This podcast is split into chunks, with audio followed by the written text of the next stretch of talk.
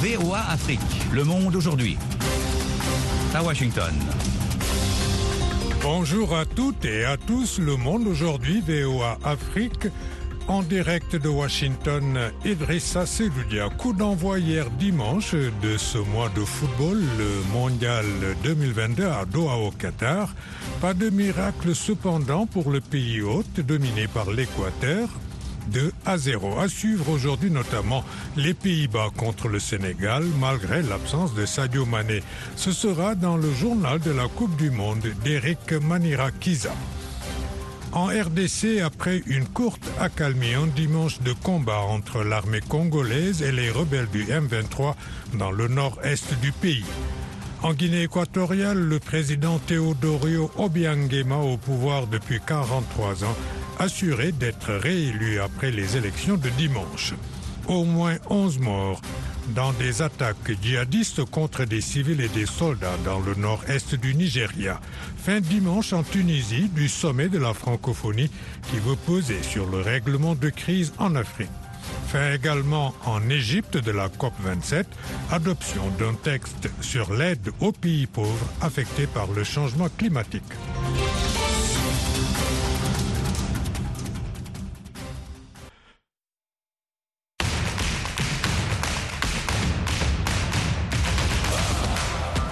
Tout de suite, le journal de la Coupe du Monde hier dimanche lors du match d'ouverture du Mondial 2022 au stade Al-Baït Al-Dalhor. Le Qatar s'est incliné après deux buts inscrits par le capitaine équatorien Ener Valencia. L'avant-match a été marqué par une cérémonie d'ouverture à la mode JO avec pour narrateur le célèbre acteur africain-américain Morgan Freeman et un message de respect et d'inclusion dans un contexte de critiques récurrentes contre l'Émirat en matière de respect des droits humains. Un million de supporters sont attendus durant le tournoi, soit environ le tiers de la population du Qatar. Le point dans ce journal du mondial d'Eric Manirakidza. C'est la première Coupe du Monde au Moyen-Orient, c'est historique. Toute la journée de la corniche de Doha jusqu'à la ville d'Alcor où a été joué le match. Des dizaines de milliers de supporters, qataris et équatoriens, mais aussi argentins et mexicains, coiffés de leur traditionnel sombrero, ont animé le pays hôte de leurs couleurs et chansons. La planète football s'interrogeait sur le niveau réel qatari d'Al-Anabi, les Bordeaux en français, ils se sont préparés quasiment à huis clos pendant six mois pour réussir leur grand début à ce niveau et tout le monde a pu voir que le champion d'Asie en titre ne faisait pas le poids. Les Qataris ont été facilement dominés. Pour sa quatrième participation, l'Équateur s'est empressé de saisir le fronde. La tricolore a rapidement trouvé l'ouverture du score. Sur son banc, le sélectionneur qatari, l'Espagnol Félix Sanchez passe, semblait consterné, tout comme le public refroidi par ce scénario catastrophique, plus que par la climatisation des tribunes qui a fait polémique en Europe.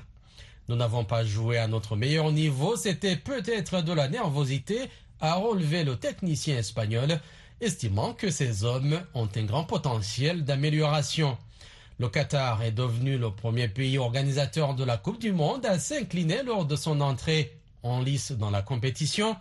Cela n'était jamais arrivé lors des 21 éditions précédentes du mondial.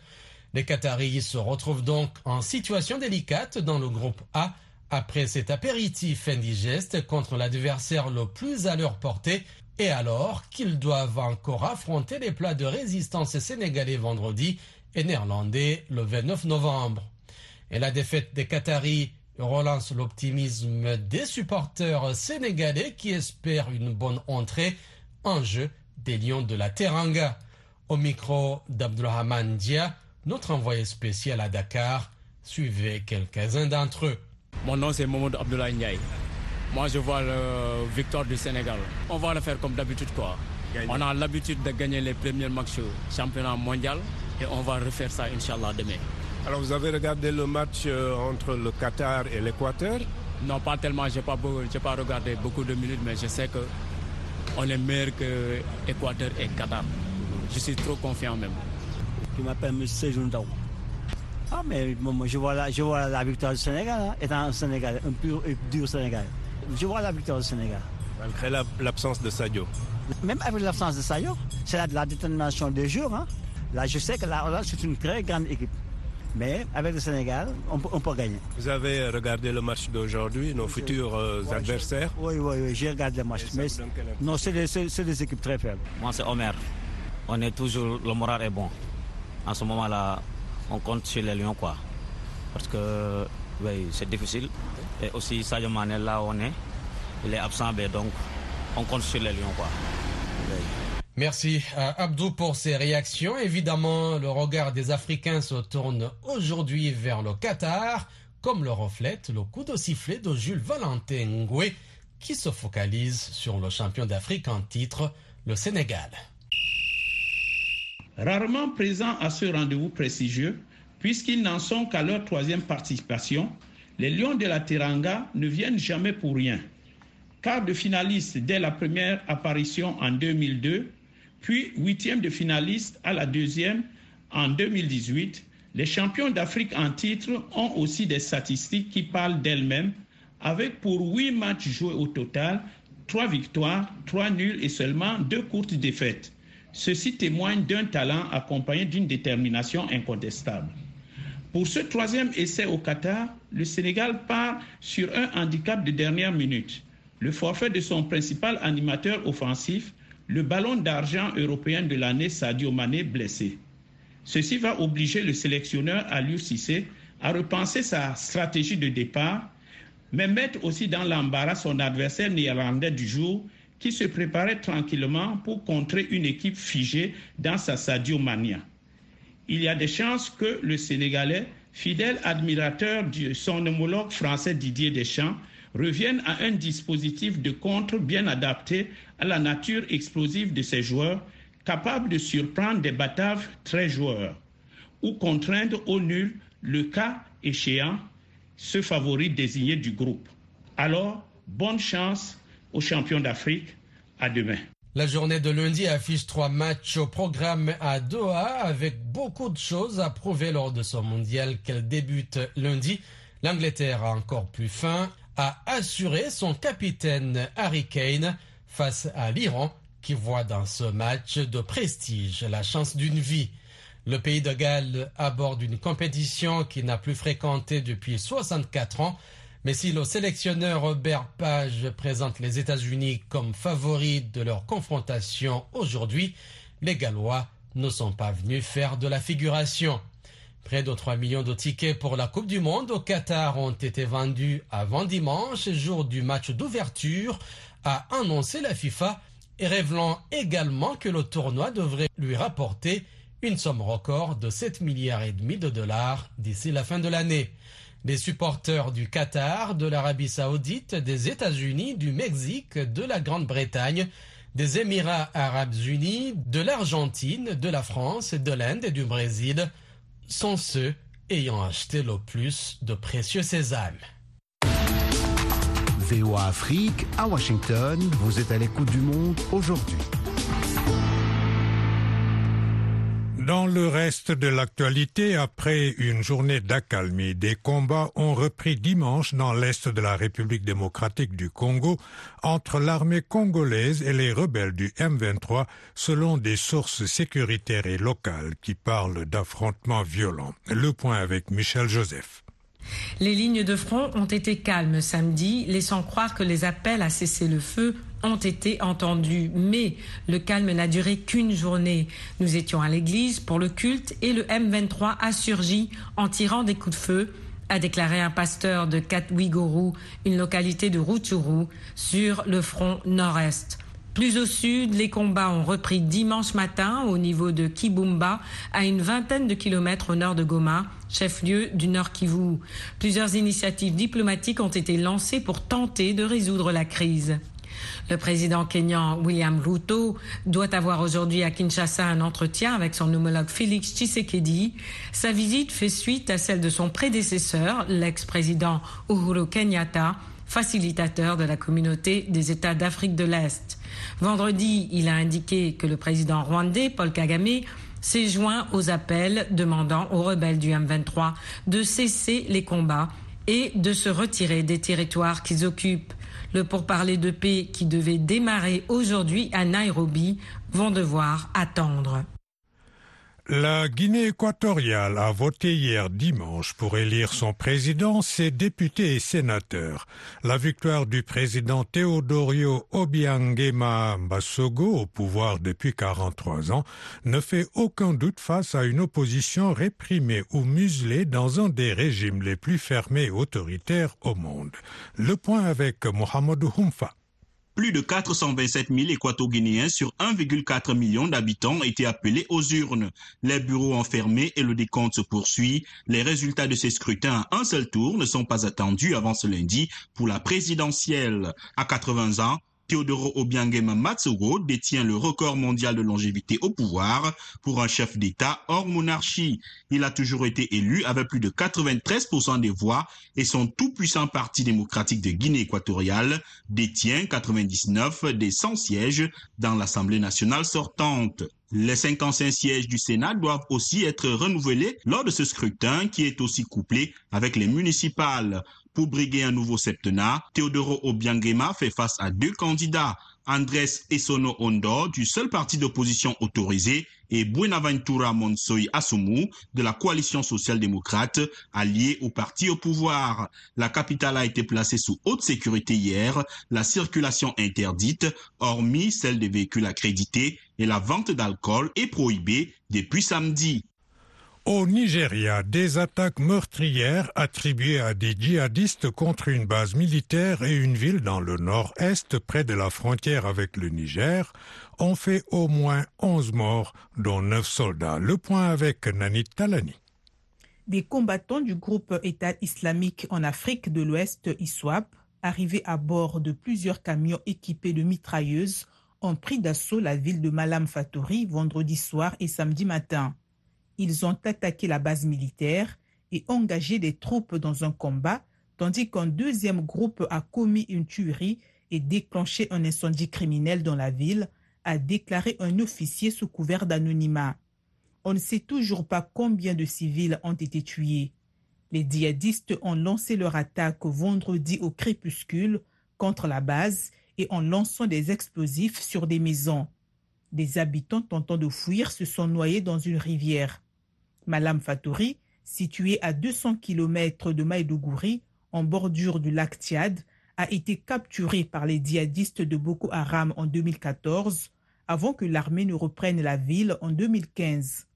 En mars, des milliers d'habitants qui ont fui vers Maïdougouri et vers le Niger voisin ont été renvoyés à Malam Fatouri sur ordre du gouvernement de l'État de Borno qui encourage les déplacés à retourner chez eux.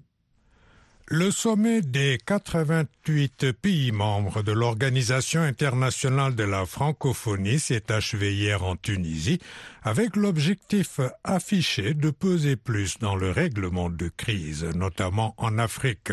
Rosine Mounezero. Gerba n'a pas déçu, la Tunisie n'a pas déçu, a estimé la secrétaire générale de l'OIF, Louise Mouchikiwabo, lors d'une conférence de presse à la clôture du sommet. Nous sommes en route vers une francophonie de l'avenir, modernisée, beaucoup plus pertinente, a-t-elle ajouté. Sur l'île de Gerba, les travaux de dimanche ont été en grande partie consacrés à la défiance citoyenne, avec des populations lassées des turbulences politiques, notamment en Afrique de l'Ouest, où se sont produits des coups d'État au Mali ou au Burkina Faso. La déclaration de Gerba, adoptée à l'issue du sommet, contient en outre une déclaration claire dont la teneur n'a pas été dévoilée sur l'invasion russe de l'Ukraine à la demande du président français Emmanuel Macron. Le sommet a aussi réélu Mme Mushikiwabo, seule en lice, à la tête de l'OIF pour un nouveau mandat de quatre ans et désigné la France à la présidence de la francophonie en 2024 pour succéder à la Tunisie. Après des négociations difficiles qui ont débordé du calendrier prévu, la COP27, ouverte le 6 novembre à Sharm el-Sheikh en Égypte, s'est finalement terminée dimanche avec un texte très disputé sur l'aide aux pays pauvres affectés par le changement climatique. Mais elle s'est terminée aussi sur un échec à fixer de nouvelles ambitions pour la baisse des gaz à effet de serre. Ces pertes et dommages climatiques ont failli faire dérailler la conférence avant qu'un compromis de dernière minute ne soit trouvé. Aujourd'hui, VOA Afrique.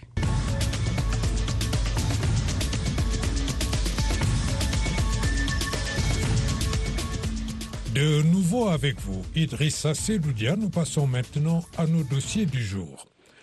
La Coupe du monde de football se poursuit donc ce lundi avec l'entrée en liste du Sénégal face aux Pays-Bas. Le Cameroun, le Ghana, le Maroc et la Tunisie devront lui emboîter le pas d'ici la fin de la semaine. Mais à Libreville, les supporters sont déjà prêts pour accompagner leurs ambassadeurs. Un reportage de notre correspondant au Gabon, Ismaël Obiangze. Privé de Sadio Mané, le 11 d'Aliou Sissé ouvre la compétition par un choc contre les Pays-Bas. Ce n'était pas probablement l'idéal, mais à Libreville, les supporters des Lions de la Teranga pensent que le champion d'Afrique dispose suffisamment d'atouts pour faire face à n'importe quel adversaire. Mamadou Sogo est optimiste. Je suis très confiant pour l'équipe nationale du Sénégal parce que c'est des professionnels qui, sont là-bas. Même s'il y a l'absence de, de Sadio Mané, on a des arguments à faire valoir. Euh, le Sénégal est poussé aujourd'hui par toute l'Afrique et derrière le Sénégal. Parce que c'est les champions d'Afrique. Sur les terrains du Qatar, les Lions de l'Atlas, conduits par Walid Regragui, ne font pas moins rêver. Mohamed Rachaoui est un supporter marocain. Oui, oui, on a changé l'entraîneur et moi je, je, veux ça depuis. Mais j'espère qu'avec euh, avec euh, M. Regragui, ça va bien passer et j'ai la confiance en lui. Dans cette expédition dominée par la présence des fauves de l'Ouest, du nord et du centre du continent, les Lions indomptables du Cameroun font leur retour sur la plus grande scène mondiale. Une huitième participation et déjà des polémiques dans la tanière de Rigobertson, l'entraîneur. Hein, il y aura la paix. Le, on va voir le match tranquillement. Donc vous êtes contre ces déclarations et tout? Oui, oui, je suis vraiment contre les déclarations. C'est intempestif. On va en compétition et on reste les événements. Sur le terrain, on fait la différence. Pour Ghislain Tatou, un des nombreux supporters des Lions indomptables, le Cameroun n'a jamais été surprenant que lorsqu'il n'inspire pas confiance. Je suis davantage confiant, mais je suis encore plus que plus davantage ravivé que la Coupe du Monde reviendra à Yaoundé parce qu'en 90, comme je le disais, euh, nous avons gagné l'Italie qui était tenant du titre avec des personnes qui sortaient des championnats dont on ne connaissait pas. Le Gabon fait partie des pays africains non qualifiés qui regarderont la compétition à la télévision. Priska Inyanga supporte le Cameroun. Pour moi, on a déjà gagné la Coupe du Monde. Du moment où on est qualifié au Qatar, c'est ça. On doit d'abord se tenir sur cela, le fait que nous sommes qualifiés au Qatar, au mondial. Maintenant, le reste vient après. C'est maintenant la volonté de Dieu. Ceci est un rêve que caresse aussi Guy Martial Nzamba, un fan du football. Et si c'est une, une, équipe africaine qui gagne le mondial, honnêtement, Rappelons que les cinq équipes africaines présentes au Qatar sont le Cameroun, le Sénégal, le Maroc, le Ghana et la Tunisie. En tout cas, tout le continent va vibrer durant cette grande fête du football mondial et à l'arrivée que le meilleur gagne. Libreville, Ismaël Obianzé pour VOA Afrique. Le Sénégal vit au rythme de la Coupe du monde de football qui a démarré ce dimanche au Qatar. Les marchés sont bien approvisionnés en maillots et autres produits comme des écharpes aux couleurs nationales. Malgré les mises en garde de la Fédération sénégalaise de football qui vend exclusivement les maillots originaux à 45 000 francs CFA, les produits contrefaits inondent le marché, offrant une alternative à ceux qui jugent le prix du maillot original trop cher. Reportage à Dakar de notre envoyé spécial Abdurrahman Dia. Sur cette rue commerciale du centre-ville, la vente de maillots des Lions de la Teranga est très lucrative en cette période de Coupe du Monde.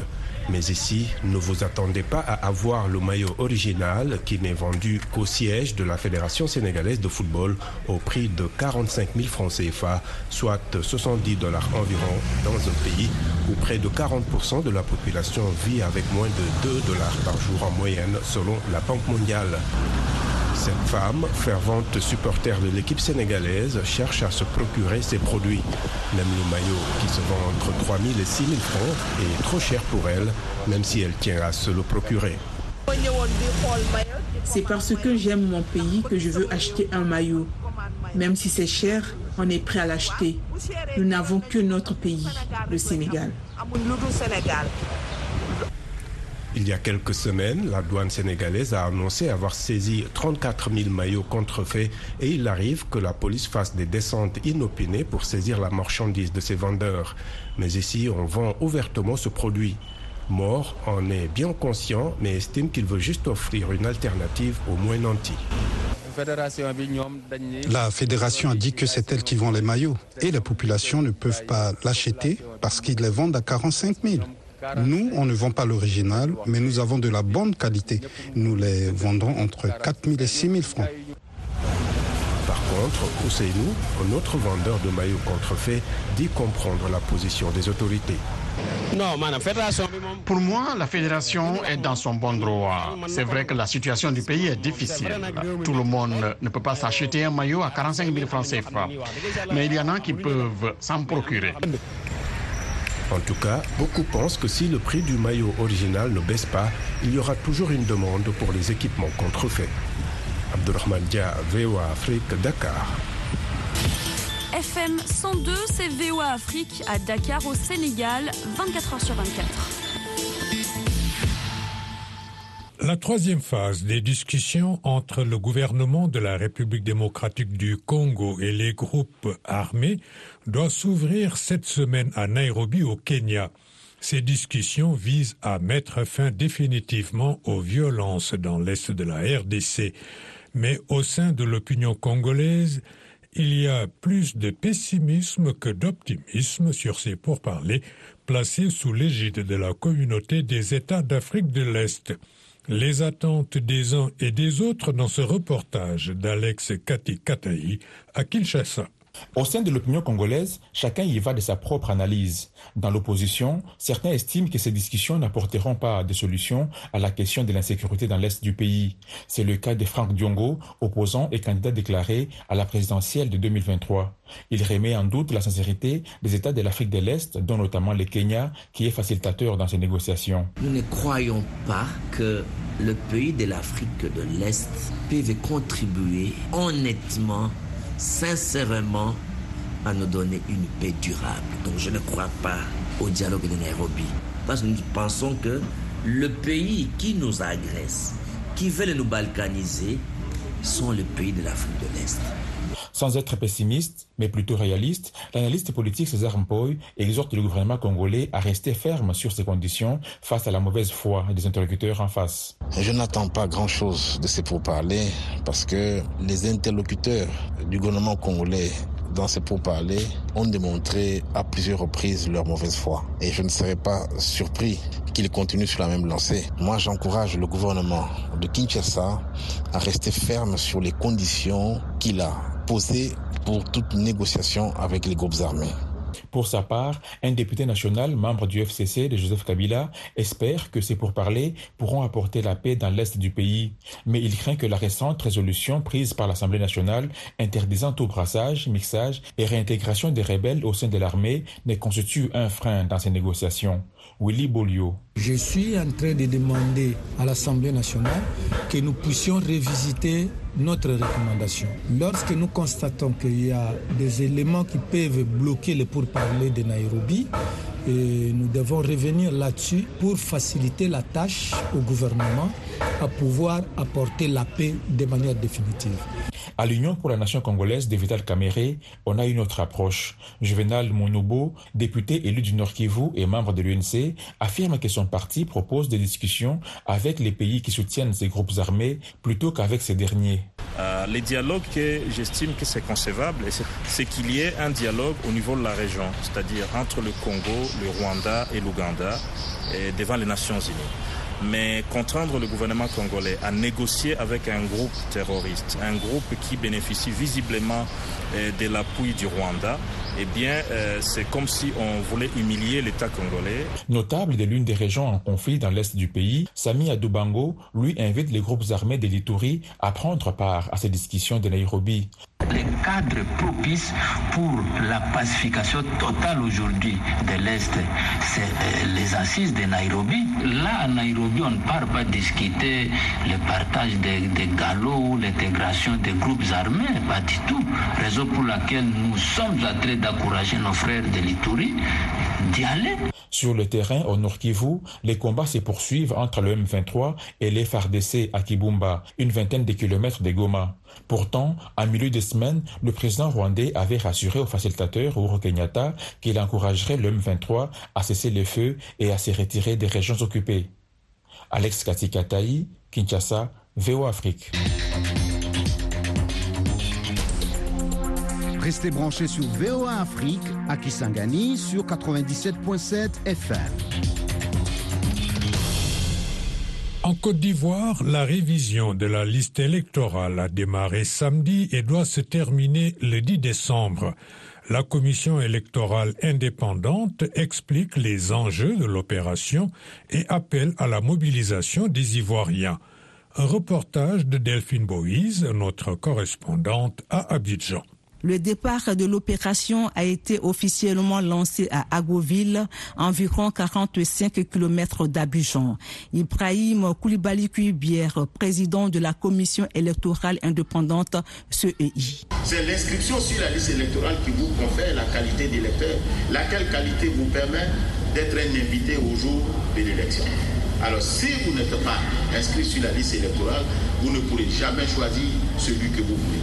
Voilà pourquoi il est important que vous veniez vous inscrire sur la liste électorale. Sur le terrain, au premier jour de l'ouverture des centres d'enrôlement au groupe scolaire Château à Cocody à Abidjan, les pétitionnaires ne se font pas prier. Fatou Kamagate, agent de la CEI. Nous sommes ici depuis 8 heures. Donc, tout se passe bien. Nous attendons personnes à venir. À ce même groupe scolaire, Yann Loïc Djiri procède à son enrôlement sur la liste électorale très tôt le matin. Je venu me faire enrôler pour pouvoir participer aussi au devoir du pays à Adjamé, au groupe scolaire Saint-Michel. Ali Ouattara, chef du centre CEI, lance cet appel. Une invitation à toute la population à se rendre dans les différents lieux qui ont été choisis afin de vérifier si leurs noms sont sur la liste, auquel cas et pouvoir se réinscrire ou bien s'inscrire sur la liste électorale pour que demain, ils ne soient pas surpris qu'ils euh, n'ont pas pu avoir leur nom sur la liste. C'est maintenant qu'il faut commencer. Dans la commune de Yopougon, au centre Les Libellules, il y a aussi affluence. Plusieurs Ivoiriens sont venus se faire dont Josiane Kimou. Je ne m'étais jamais fait enrôler, je n'avais jamais voté. J'encourage tous les nouveaux majeurs à se faire enrôler pour pouvoir voter par la suite. C'est un devoir. Jean-François Dibi, superviseur de CEI de Yopougon, revient sur les pièces à fournir pour l'enrôlement soit la carte nationale d'identité, le récépissé, une attestation d'identité délivrée par l'ONESI, soit le certificat de nationalité. Ceux qui doivent changer de lieu de vote, on leur demande d'avoir la carte d'électeur plus un certificat de résidence pour les nouveaux majeurs, ceux qui viennent d'avoir 18 ans, eux, on leur demande la pièce d'identité, ou bien le récépissé de la pièce d'identité, ou bien le certificat de nationalité, ou encore une attestation d'identité délivrée par l'ONESI. La réaction des Simplices Aouré, un autre pétitionnaire. Vous voyez, ici, on explique ce qui se passe réellement. Il n'y a pas de problème. C'est quand l'explication n'est pas trop claire et puis après, on s'envoie des histoires. Le fichier compte 7 millions d'électeurs selon la commission électorale indépendante qui espère enrôler un million de nouveaux inscrits. Et les partis politiques battent le pavé pour la sensibilisation. Delphine Bowies. Abidjan, VOA Afrique. Voilà, c'est tout pour cette édition matinale du Monde aujourd'hui. VOA Afrique, merci de l'avoir suivi. Au micro, Idrissa Sedoudia, à la mise en onde Firmin Koyaweda, à la console Kelvin Fowler. Rendez-vous sur notre site internet voaafrique.com et nos pages Facebook, Twitter et Instagram pour en suivre de l'actualité 24 heures sur 24. Bonne journée à l'écoute de VOA Afrique.